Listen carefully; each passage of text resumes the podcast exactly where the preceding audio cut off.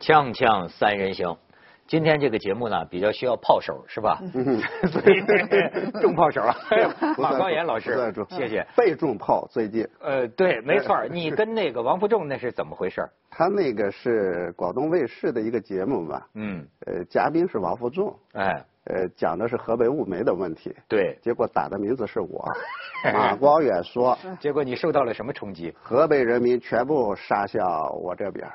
啊，每天问候我，每天一万多条就问候我，包括问候你们家族的是吧？对对对，所有的祖宗八代反正全问了 啊。哎，最近净这个躺枪的是吧？对，哎是，。这嗯所以你们俩来肯定啊嗯嗯，这个快播快播快 播，我们的微博上全是无数个聊这个对 快播快播快播。首先说是谁，乐视算躺枪吗？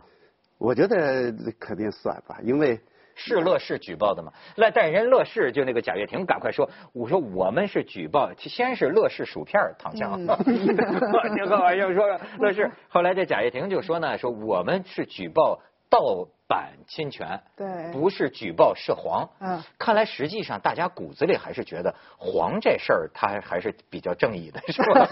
黄没关系，但是你举报黄就有关系。马马老师，我觉得现在我们这个岁数的人呢，你需要学习新的形式、新的工具。对对这家伙他是反映了一个什么啊？这个整个庭审的直播啊，对在一个叫 B 站上。对是吧 ？B 站上就当时十几万人同时在看，按说法庭辩论非常多好多枯燥啊。对嗯但是这所有的人都在看，看呢，然后呢，就是主要是看呢、有那个弹幕。对，哦我曾经以为这个字儿念弹幕，后来我也以为是他，因为是弹出来嘛。对呀后来说是弹幕，所以我就想到那就是子弹， 是吧？对而且就哇，这么多人打这个，而且就是说这个辩护人，你说这个王鑫快播的这个给关了，关了两年多啊。嗯嗯关了两年多，出来会辩论了，我发现 是吧？对金句迭出，你可以先看看照片。嗯。哎。你就看看今天的这个观影形式，它是这个情况。嗯对庭审直播上面，哎，这么多的这个弹幕，哎，这这，然后这个是网友的这个恶搞了， 哎，这个再看下边儿，这是王鑫，嗯他老婆说看了就是又喜又忧，说这个他是个技术男，他怎么会对辩论了， 是吧对？然后你看最后那个辩护人这次也出彩儿了，对，哎，肯定了。马老师那天你看这事儿什么感触？我看了，我觉得非常精彩，呃，而且一定能够在中国法治史上写下一页。因为中国人本质上是爱看热闹、爱看打架的，凡是打架总爱看。嗯以前直播那个、那个、那个谁，罗罗罗胖子，对呃，呃，穷欧嘛，网上直播大家爱看，这个也爱看。这个最爱看的地方在什么地方？就是说大家都觉得，呃，你后边怎么能举报？而且以前不是乐视，以前说的是腾讯举报，对对吧？完了之后又转成乐视，那么大家觉得你搞这个黄色这东西，其实呃不不不伤大雅。但是你在后边举报的话，一下丧失定义，呃丧失这个道义了。所以大家呃一开始的时候，你看骨子里边都是向着这个亏播的，嗯而且对很多小青年来讲的话，你把人生乐趣都没了，对吧？人有一个你有一个你通道你去，以为仅仅是小青年 吗？对，然后呢，然后这个完了之后，呃，这个整个过程，你看那个辩护方准备的真是太好了。呃，我们的公诉人，所以我就想起，你看那个时候我们讲一个小笑话，就说，呃，《西游记》嗯是吧？孙悟空大闹天宫的时候，为什么那些天兵天将一个一个打不过他？为什么然后到了取经路上，一每一个妖精，孙悟空都要打半天，最后还得请观音菩萨才能把他降了。嗯为啥？因为天兵天将他是国家公务人员，而这个这个路上的那些都是自我创业的，创业的就会拼命。这些律师、辩护人相当于创业的，公诉人呢相当于什么？相当于给给给羽羽皇打工的，所以他们又下功夫，而且我觉得就是我是一个特别不懂技术的，但是他说那个溃波，你比如说那个王鑫就讲说技术无罪啊，我们只是个工具，我就我这个技术盲啊，我就用了二十分钟时间研究了一下它那个溃波的那个那个运行的那个原理啊它不简单是工具，因为因为它在整个过程，比如说它在这个地上，比如说你文涛，你在上面呃放了十部黄片儿对吧？这个比如说你存在你的邮箱里边，那邮箱是个工具，但是一上它这个溃波以后，它它能够比如说你比如说热点的你你的那个进了热点，进了热点以后，他能通过直接或者间接的方式向大家推荐的，而且有一个缓从，他就从一个简单的工具变成了一个什么呢？变成了一个平台，嗯变成了一个他可以来作为一个传播者，而且他有主导的，就连这么一点点，就这个就叫叫网上叫什么？叫 P to P 的这种传播方式。而不是那个简单的，所以它不简单是工具，我就特别纳闷儿我说我们的公诉人准备了两年呀，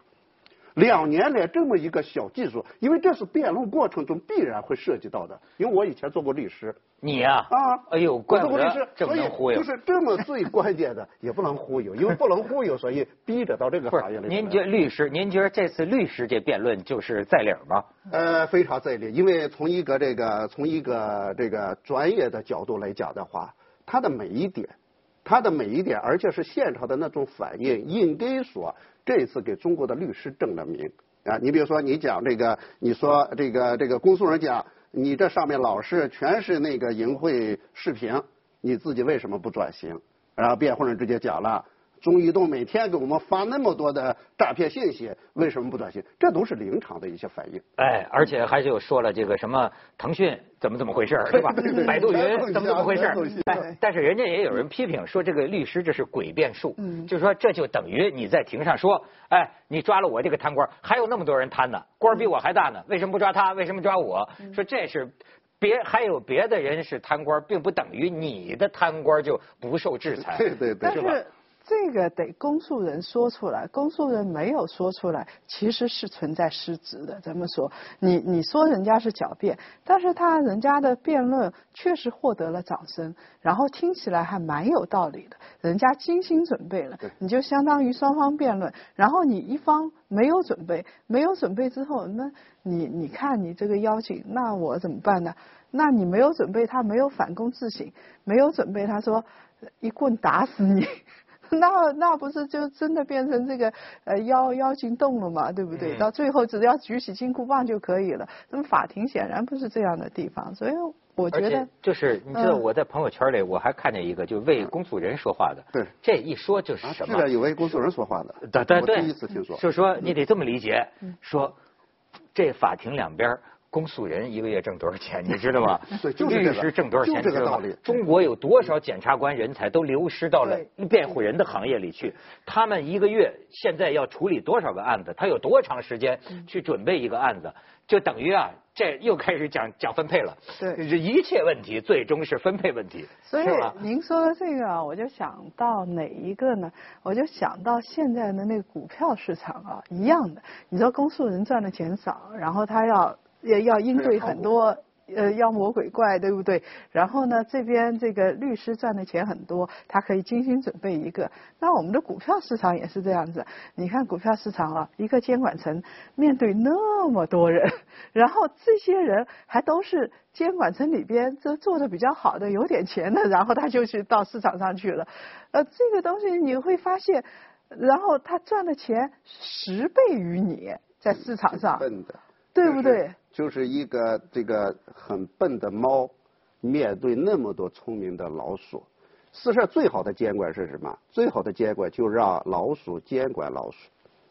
嗯我们这个这个就是溃波这个事儿，事实上最终发现，我想后边肯定是老鼠检举了老鼠，所以乐视是不是躺枪真的不一定啊哦。而而且整个儿你看那个，就是我觉得就是呃，这个公诉人现在最大的问题是什么？他的那个我觉得不敬业到了令人发指的程度，因为我是一个对技术非常反感的人，但是遇到这个问题，我一定要去研究，我说它究竟真的是不是一个工具？比如说我们下了一个工具，而且它对我们上传的东西一无所知，它是不是这样？那么如果它是这样的话，它真的是无罪不是，就嗯说这个事儿，咱分两面儿啊啊。就是说我发现一个呢，其实它是涉及到啊中国的这个黄色的这个视频呐、你是不是该分级管理这个嗯对等等，对它对嗯是一个是这个层面上的问题，但是另一个层面上，就好比说。中国现在这个玩点换妻游戏，嗯就可能给判个聚众淫乱罪。有些学者说这个罪名应该取消了，嗯这个法律已经不合于时代。但是他在没取消之前，你必须按照法他律来是。不是还要依法？对所对以那这当是个两面。那么也在这个意义上讲，快播，你觉得他是不是涉嫌犯罪？呃，肯定有罪，因为我呃按照我的研究，就是按照我这个技术盲本身对他这个用心记忆的研究，他他是有调控的。你比如说，他有两千多个服务器，这个服务器上，然后把这些东西缓存，缓存呢，而且能够根据热点向那些向那些用户进行嗯就推说荐。快播就这是不容一易样的就容易找着 AV，哎对对对但是你要是比如说你上别 QQ 的呢，QQ 呢这块不行，因为它即时通讯工具，比如说百度我也不行我传给你文涛的，如果 QQ 本身别人能够看到的话，你敢给我传吗？我不敢给你传。哦所以别人是不知道的，但溃波呢，他知道，而且他是想方设法让大家知道。所以，如果说我从法律来讲的话，假定我是一个公诉人，当然我不会去干公诉人啊，嗯我是一个公诉人的话，最起码在这个问题上不会翻筋斗，因为这个问题我必须去搞清楚的，这是辩论的一个焦点。那么现在我们看到什么呢？中国的法律的很多事儿啊，比如说你这个打不过的话，你打群架、拳击打不过的话，打不过的话，呃，本身应该认输的。你比如说，如果如果这个事儿在美国的话会怎么样？如果这个事儿在美国的话，我想结果一定是王鑫无罪。那啊是吗？那肯定的，呃，呃我觉得不美国不一定当年有这案子，呃，因为肯定为什么？为什么？就是说这个按照法庭辩论来的，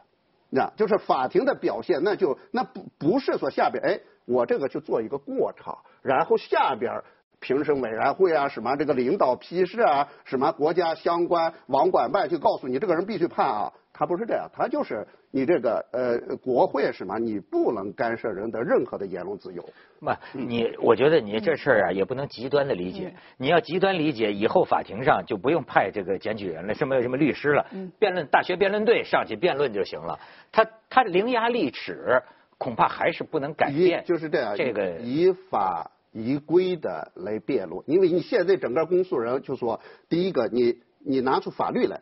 他拿不出来，当时说你拿出法律来说他有这个责任来审核这个事儿，他拿不出来，然后说他他他他没有尽到这个这个这个检察的责任，然后那个人家的辩护律师者说，呃，全国呃总共这个五千多个呃视频。他把四千多都多个都过滤了，我想四千多个应该是不好看的，是吧？这些四千多，然后又讲说这个他他当然表现很好了，已经百分之八十过滤了，然后说你看看啊，咱们还不是一个扫黄办嘛，那个扫黄办一年才扫了四百二十二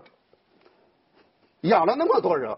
人家那个就一个公司以下少了四千股，你还说人干的不好，所以整个你看这个过程来讲哈，大家为什么觉得精彩，就在这个地方。当然回来来讲，我讲就是中国，因为这个事儿到最后一定你打不过的话，他不是说拳击台上裁判一声令下，嗯哎，就把你手举起来你就赢了，我们还有帮手。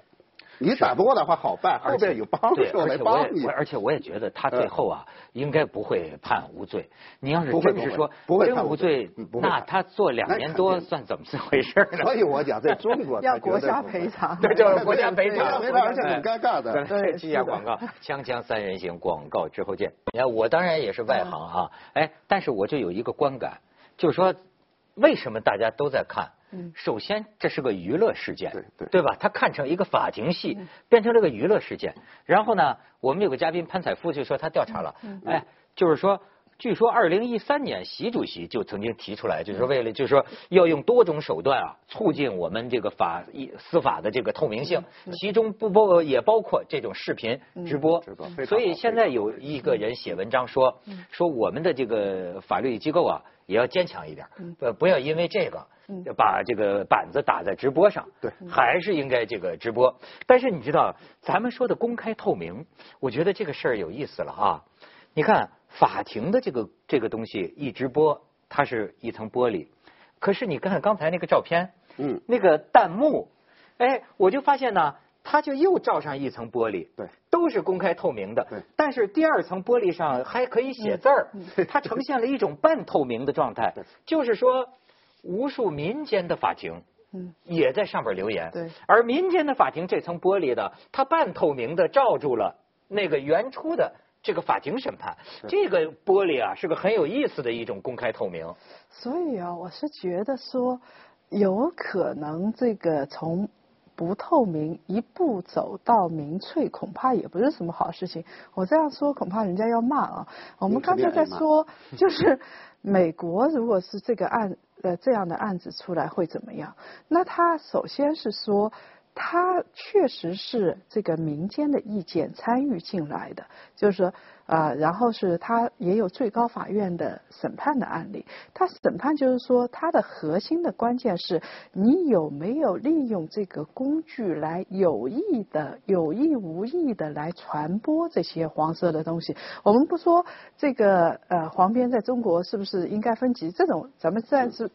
在我看来就应该分级，你六十岁的人跟十六岁的人看一样东西就是不合理，对不对？不一样。就就就应该分级，但是呢，他没有分级的情况下，他就不允许你看。那么这个时候怎么办？就是你，呃，他其实在美国来说的话，它分成两块，一块就是说你到底有没有从技术上来说有意无意的利用你的技术去传播这个东西，这个东西其实是公诉人应该做的。对不对？然后他们当时的这个三，我看了三个案例，从三个案例来说的话，他们美国也是的。第一个案例就是纯技术，他就宣判无罪，这个技术是中性的，他就宣判无罪。还有两个，他是其实还是呃涉嫌犯罪或者是有相关的阴影的，因为。他另外两个就涉嫌到你一些主动的传导的行为。当你就是说你主动的把你你在家里看没事，你主动的传导到上面去的时候，这就涉嫌到一定的问题了。而且对于美国来说，他当然这个他可以报道这个事件，他可以说这个就像他们国会可以直播一样，可以报道这个事件，这都没问题。但是在中国没有经过一个程序，也就是说。当法庭审判之后，然后经过一个他的民间的意见，是通过陪审团来体现。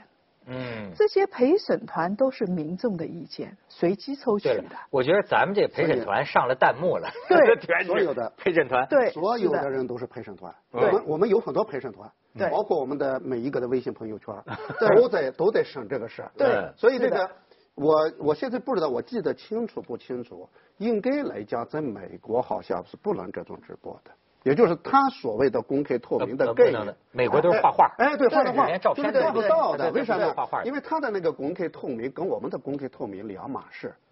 我们的公开透明指的是什么呢？就是人民群众嗯来来来看见这个事儿，呃，来来来怎么样怎么样。但是后边的那个东西，最最重要的东西，这个事儿究竟怎么来决定，他不公开，他拉到后边去。所以那美国恰好相反，还有一点，它非常重要的就是他们的陪审团啊，要跟这个社会的舆论屏蔽掉。跟对所有的舆论屏蔽开，所以你除了能看到庭审的材料之外，然后这十几个人是这个从进去到出来，他完全跟社会隔绝。嗯，你看那个有个电影叫《十二怒汉》呐什么的，对对就是非常说好这个陪审员是在在香港也有，有的是你会被抽中，就是你任何一个公民啊，嗯对没有特殊原因，你都要尽这个义务当陪审员，然后就关着了。对然后呢，哎，你们就是在旁边听这双方辩论。对然后呢，法官说你们后边开会去，嗯你们达成一致意见，回来告诉我。呃，他来他来做出决定以后，是的然后来法官来。但我们现在你看这个这个恰好，你看这个中华民族有时候啊做事儿，你要说我们是儒家的一个传统嘛，但是做事儿很极端，很多事儿一下子从一个极端跨向另一个极端。我们经常说跨得太大就会扯淡，是吧？但 是我们经常扯淡哎，这个真的嗯这个事儿，我给我一个反思，因为尽管我现在不走法律了，但是我觉得我不是说同情呃公诉人，这种直播本身负面效应是非常大的。我我不希望就是把我们的真正的公，我们需要的公开透明指的是什么？就是后边没有勾兑，而是公诉方这个这个这个呃被告啊、辩护人法庭之间各司其职，均衡，然后达成一个这种相对均衡的关系以后，呃，做出一个公平的决定。我们现在是什么呢？好像把这个公平，就好像说大家都看到，所有的人都看到这个过程，然后才说，这事实上对整个法庭造成非常大的干扰。现在干扰来了，你比如说《人民日报》发那个评论，嗯哎，他文章里边还是说我们不能干预呃法法院那个审判啊，但是他已经说，哎，不能为他的这个狡辩辩护，这不是干预是什么？这你说对的吧太所以你说的非常太太嗯太太有理了。我觉得这个这个东西啊，就是中国现在的一个两难。按说呢，就是说，你比如说，就像现在说，为什么那么多这个上访的哈？对，你本身如果你的这个司法系统你对很有信誉，对，那么本来用不着公之于众，对对嗯对吧？你而甚至公之于众有很多不便，有很多有很多问题，很多麻烦。但是你又不敢说公之于众是不对的，对对吧？沈薄熙来难道不公之于众吗？嗯对那谁知道你背后是怎么回 事？或者说是你这这哎，当年为什么沈